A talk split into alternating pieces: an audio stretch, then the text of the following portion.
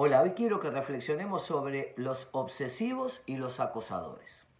La persona obsesiva te llama, te manda mensajes, te manda flores, te pasa a buscar al trabajo, reiteradas veces, insiste, presiona, asfixia, controla, eh, de manera permanente, no me dejes, te necesito, te amo, si me dejas mi vida no tiene sentido. Una cosa es la pasión. La pasión libera, la obsesión asfixia. La pasión motiva, es motivante, la obsesión es desmotivante. La pasión trae alegría, trae respeto por el otro. La obsesión no respeta al otro. Son personas que tienen muy baja estima y profundos traumas de abandono. No pueden aceptar el rechazo y el abandono. Lo viven como un derrumbamiento emocional interior. Entonces lo que hacen es presionar, presionar, presionar, controlar, insistir, hasta que obviamente lo que van logrando es mayor derrumbamiento interno. El acosador hace lo mismo, pero va mucho más lejos. El acosador no acepta el no. El acosador es un cazador que quiere doblegar la voluntad del otro no acepta el no. Entonces va a ir por la positiva, va a hacer todo lo que dije anteriormente, buscando como objetivo, no no me dejes, sino quiero quebrarte, quiero doblegarte.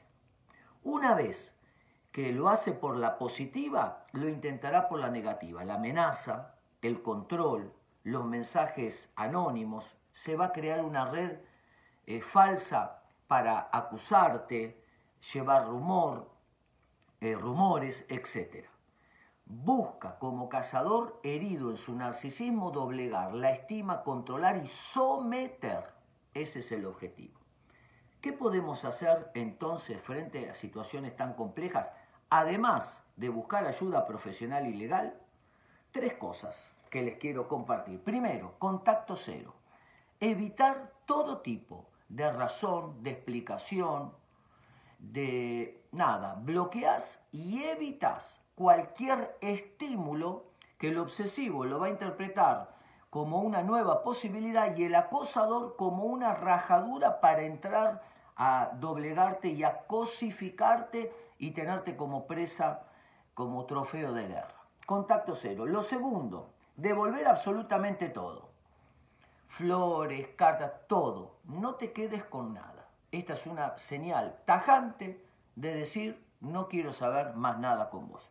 Y lo tercero, abrir el juego. ¿Qué quiere decir eso? Contáselo a tus amigos, a tus compañeros de trabajo. Mira, me está pasando esto, quiero que lo sepas para que estén atentos y también tengas una red de apoyo y de ayuda también. Además de la ayuda profesional y legal, cuidarnos, cuidarnos.